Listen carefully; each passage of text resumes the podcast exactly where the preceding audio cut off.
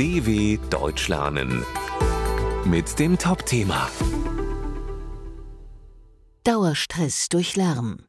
Lärm und störende Geräusche sind vor allem in Großstädten ein zunehmendes Problem.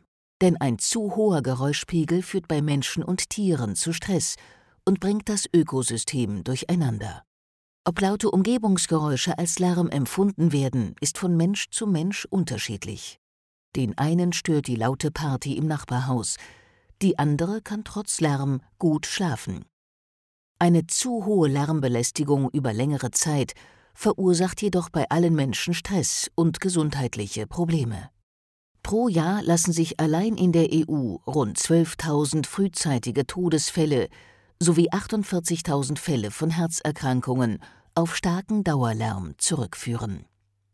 Vor allem in Großstädten leiden Menschen unter einem zu hohen Geräuschpegel. Stress durch Lärm ist dabei für Lärmexperte Thomas Mück vom Umweltbundesamt UBA ein Beispiel für Umweltungerechtigkeit.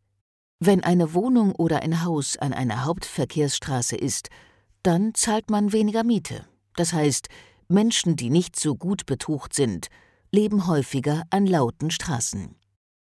Auch Tiere, die in Städten leben, leiden unter dem Lärm, wie wissenschaftliche Untersuchungen zeigen. Stadtvögel etwa singen häufig lauter als ihre Artgenossen im Wald, was zu Problemen bei der Partnersuche führen kann. Und auch bei Fröschen und Insekten, die in der Nähe von Autobahnen leben, beobachteten Forscherinnen und Forscher Veränderungen der Stimme. Zur Lösung des Lärmproblems in Großstädten schlägt ein Bericht des Entwicklungsprogramms der Vereinten Nationen UNEP vor, mehr Bäume und Sträucher zu pflanzen. Sie sollen den Lärm dämpfen und für ein besseres Klima in der Stadt sorgen. Mück allerdings hält eine Reduzierung des Autoverkehrs und den Ausbau von Parks, öffentlichen Verkehrsmitteln und Radwegen für effektiver. Ist es erst einmal leiser, lassen sich auch natürliche Geräusche wieder besser hören. Und die wiederum haben laut Studien einen positiven Effekt auf die menschliche Gesundheit dw.com/topthema